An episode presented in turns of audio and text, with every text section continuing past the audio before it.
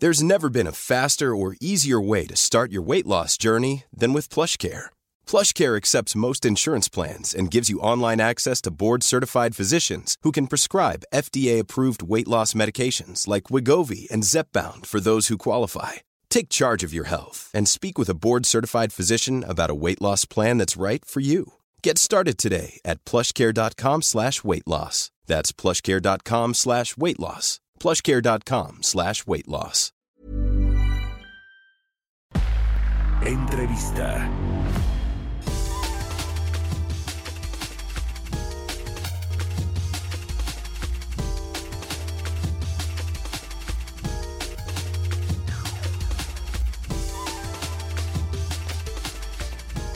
Ya estamos de regreso aquí en Bitácora de Negocios. Son las 6 de la mañana con 30 minutos, tiempo del centro de México. Vamos a platicar, eh, eh, vamos, vamos a hacer contacto ahora con Arturo Carranza, analista del sector energético, para hablar sobre esta adquisición de la refinería Deer Park en Houston, Texas, eh, por 600 millones de dólares a la anglo-holandesa Shell porque, bueno, pues eh, es un buen negocio o no. ¿Cómo estás, estimado? Eh, muy buenos días. Hola Mario, buenos, días. muchas gracias. Buenos días gracias Mario, muchas por tomar la entrevista. ¿Es buen negocio o no esta adquisición del 50% de Deer Park en Houston, Texas? Bueno, la operación tiene sentido de negocio, Mario, porque le va a permitir a petróleos mexicanos darle salida al crudo maya que produce en volúmenes cuantiosos, le va a permitir procesarlo y producir eh, derivados de alta calidad. Eso hace sentido de negocio. Eh, más allá de, esta parte que te comento, creo también que hay un par de lecturas que tenemos que tomar en cuenta. Una de ellas tiene que ver con las decisiones que están tomando las petroleras a nivel mundial de cara a la, a la crisis climática la mayoría de estas empresas petroleras de dimensiones amplias están transitando de un modelo de negocios basado en combustibles fósiles a uno donde se están desplegando tecnologías como las renovables de forma muy rápida. Y otra lectura tiene que ver con el hecho de que eh, la política energética de México y de manera particular el modelo de negocios de petróleos mexicanos eh, ha, ha este, se, ha necesitado del apoyo del gobierno este, en sumas cuantiosas y creo que eh, los resultados que está dando petróleos mexicanos, al menos en el negocio de refinación, no son los mejores. Eh, probablemente esta compra ayude a levantar la producción de refinados, lo va a hacer eh, cuando se concrete, pero el, el costo para lograrlo, desde mi opinión, creo que ha sido claramente alto. Eh, va a tener o tiene capacidad de producción de 340 mil barriles diarios de crudo, eh, lo mismo que va a tener la refinería de Dos Bocas cuando se termine, si es que se termina. ¿Qué opinas de esta eh, comparación, esta similitud de las dos refinerías y por supuesto el costo que tiene la de Dos Bocas que va a ser de entre 8.500, 9.000 eh, o incluso quizás hasta 10 mil millones de dólares y esta que pues eh, a, valor eh, presente o por lo menos conforme a lo que va a pagar Pemex cuesta 1.200 millones de dólares. Sí, Mario, yo creo que la construcción de la refinería de, de, Dos Bocas es el mejor ejemplo de un modelo de negocios, hablo del modelo de negocios de petróleos mexicanos, que es poco viable y muy controvertido. Este, no solamente la refinería de Dos Bocas, que ya lo dices tú, requerirá una inversión de más de 8 mil millones de dólares, que es sumamente alta con respecto a lo que implica esta compra.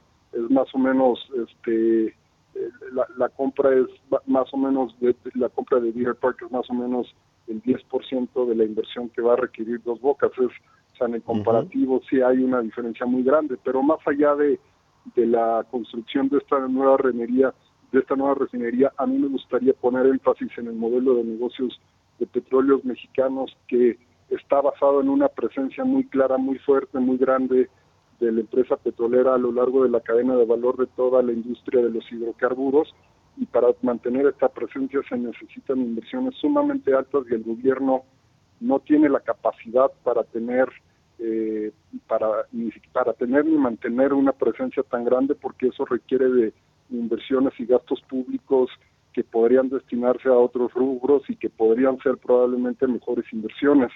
En síntesis, Mario, creo que en el fondo lo que estamos viendo es que el modelo de negocios de petróleos mexicanos de cara a la realidad es poco viable, implica un costo muy alto no solamente para la empresa, sino también para el gobierno que en los últimos meses ha decidido aumentar el apoyo por medio de capitalizaciones, por medio de aportaciones, y estos apoyos siempre hay que entenderlos o hay que compararlos de cara a lo que el gobierno podría estar haciendo en otros rubros, Mario. Pues sí, el plan de negocios de petróleos mexicanos y este plan de refinación, la verdad es que ha sido muy cuestionado, eh, eh, sobre todo porque, eh, decía yo al inicio del programa, ni siquiera están funcionando en una capacidad alta de por lo menos 80% las seis refinerías que, que tenemos en México, ¿no? Es decir, tampoco se ha podido rehabilitar este sistema de refinación que ya existe, la infraestructura que ya existe en nuestro país. Sí, a mí me da la impresión cuando tú mencionas esta parte, Mario, de que muchas de las decisiones que toma el gobierno son de bote pronto o con criterios políticos. Este, pues yo creo que eh, la, la apuesta que el gobierno está haciendo a fortalecer su negocio de refinación, eh, hay que entenderla de cara a una decisión política, a un interés político este, muy claro y, que probablemente no tiene una lógica de negocio y que se ha visto este, y, que, y, que se ha visto parado ante la realidad. Lo cierto es, Mario, que eh, el Sistema Nacional de Refinación en México tiene un rezago muy grande, muy, este, muy claro, y que para poder revertir esta situación, insisto, nuevamente se requieren de recursos que el gobierno no tiene. Y eso es aquí en México. Y si le sumamos al proyecto de Dos Bocas, que tiene una inversión de más de 8 mil millones de dólares, y si le sumamos la compra de, Deer Park, que, insisto, también hay que verlo como un buen negocio porque eh, representa una solución, pues de repente en el cúmulo de decisiones vemos que se están tomando muchas decisiones sin criterios técnicos, sin criterios empresariales, sin hacer una adecuada planificación y probablemente esta falta de planificación es lo que no le está permitiendo a la empresa petrolera en México tener eh, mejores resultados y tener un futuro más provisorio. Ahora, eh, el asunto de, Dos Bocas particularmente, ¿crees que va a quedarse como un elefante blanco a la luz de lo que vimos con esta adquisición muchísimo más barata de una refinería en Estados Unidos o tendrá que reconfigurarse como incluso ya algunos consejeros de Pemex pues eh, ven, ven inevitable que suceda, es decir, que hay una reconfiguración tanto del plan de negocios, de eh, la, la eh, digamos, la capacidad que va a tener esta refinería de dos bocas y también el tiempo en el que se va a terminar. ¿Ves, ves digamos, inexorable que esto suceda? Mira, Mario, tú ya lo dijiste y, cualquier reflexión en torno a dos bocas, el, punto de partida tiene que ser que es una mala inversión. Y, es una inversión muy alta que se podría, eh, el, el, hecho de elevar la producción de petrolíferos se pudo haber eh, logrado este, con otras decisiones como con la compra de esta refinería en Estados Unidos. Punto uno, la construcción de la refinería en dos bocas es una, es una decisión mala porque implica inversiones muy cuantiosas. Número dos, el tiempo de la construcción eh, eh, eh, ha sido objeto de críticas muy altas porque a partir de las prácticas internacionales se ha acreditado que es poco probable que una refinería con las dimensiones de la de, de la de dos bocas se pueda concluir en un, en un periodo tan corto como es el que se pretende en dos bocas el gobierno ha estimado que para el 2023 tiene que estar concluida. Inicialmente había estimado que en el 2022 ya ha aplazado ese periodo al 2023. En todo caso, eh, es poco probable que la refinería esté operando en el 2023 de acuerdo a las estimaciones del gobierno, lo que va a complicar la estrategia general en el negocio de refinación. Y de cara a todas estas eh, críticas o, estas observaciones, pues uno pensaría que la, estrategia es poco clara y tiene poco sentido. Desde luego yo pienso que el gobierno ha este, demostrado que está, eh, yo, yo pienso que obstinado en llevar a cabo este proyecto, pero esta obstinación va a ser a un costo de oportunidad muy alto y probablemente no en beneficio del país, Mario. ¿Es posible llegar a esta autosuficiencia energética, por lo menos en lo que tiene que ver con las gasolinas? Hoy importamos casi 7 de cada 10 litros de los que se consumen en México de combustibles, de gasolinas. Eh, el presidente apunta hacia allá, hacia el final del sexenio. ¿Es posible con esta refinería con dos bocas, con las seis que existen y operan en el país, llegar a ese, Mira, eh, pues a esa meta? Sí, Sí, sí, el, sistema de, eh, nacional de refinación, hablo de las seis refinerías aquí en México, están en una situación, ya te lo digo, de, francamente, este, eh, en una situación muy mala y es poco probable que alcancen un, un grado de utilización alto con respecto a su capacidad total. Yo no veo por ahí que, estas refinerías contribuyan a, lograr la meta, tampoco veo que dos bocas entren en tiempo y forma y entonces yo, yo veo poco probable que, se alcancen las metas eh, con, respecto a lo que el gobierno ha dicho en las fechas establecidas y hay que tomar en cuenta también otro elemento, Mario.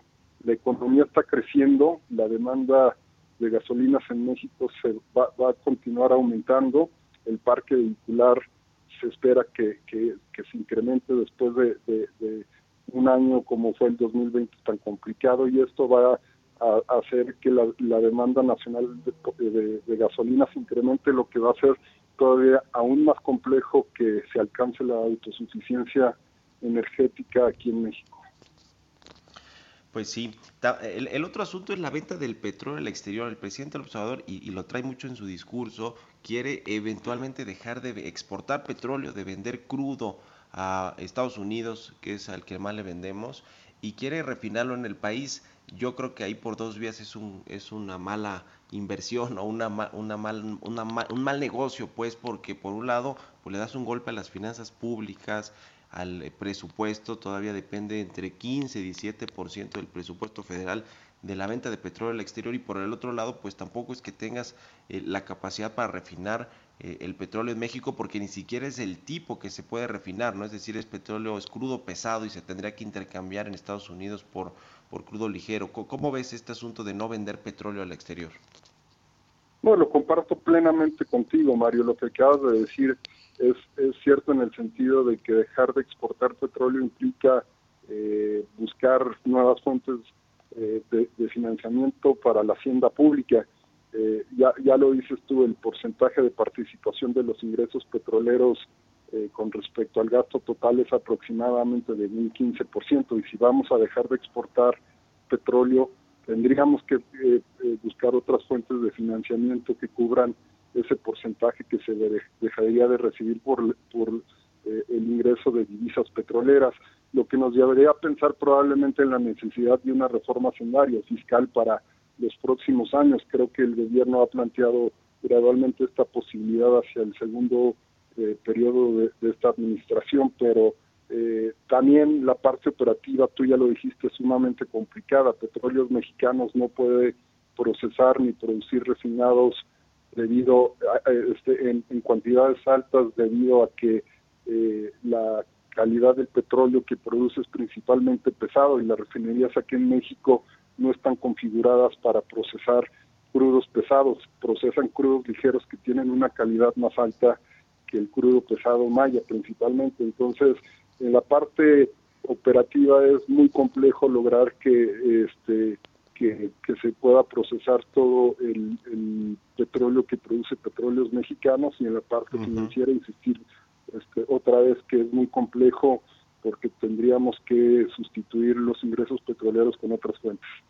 Correcto. Bueno, pues ya veremos qué sucede. Te agradezco mucho, Arturo Carranza, analista del sector energético, que nos hayas tomado la llamada aquí en Bitácora de Negocios y muy buenos días.